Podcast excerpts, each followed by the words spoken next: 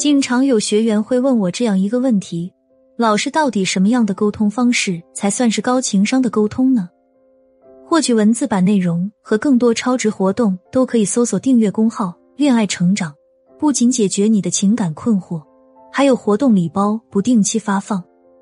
说到高情商，我们首先要知道的是高情商和低情商的区别在哪里。在我看来，最明显的一个区别点就在于，情商低的人在沟通的时候，通常不会关注对方的情绪；而情商高的人在沟通前会考虑到自己以及对方的情绪，懂得换位思考，也懂得延迟满足。也正是这几点因素，造就了一个良好的沟通氛围。接下来，我们就来分解一下，如何才能套用考虑情绪加换位思考加延迟满足，去达成一个高情商沟通。一考虑情绪，我之前就说过，沟通千万条，情绪第一条。所以在你开口前，先深吸一口气，来个灵魂拷问：此时此刻，我的情绪如何？对方的情绪如何？二换位思考。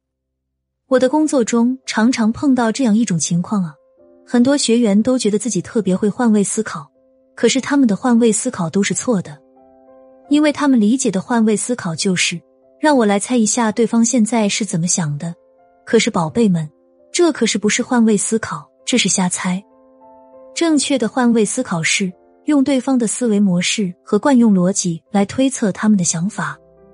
三延迟满足，我们经常会听到一句话叫“有句话不知道当讲不当讲”。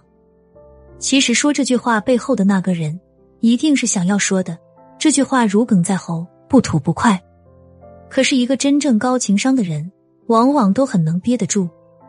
很多女孩子在感情中总是控制不住自己的情绪，只要那股劲儿一上来，就把自己的纠结、委屈、愤怒暴露无遗。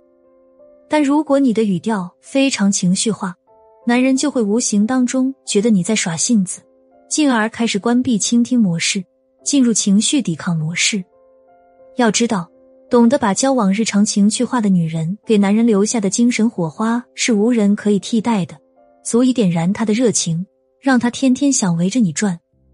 我为你准备了让男人心醉的情绪化沟通攻略，手把手教你如何把日常生活改造成情趣满满的粉红蜜糖。添加我的微信“恋爱成长零二零”，恋爱成长的全拼加数字零二零。当你把情绪转化成情趣，男人保准一刻也离不开你呢。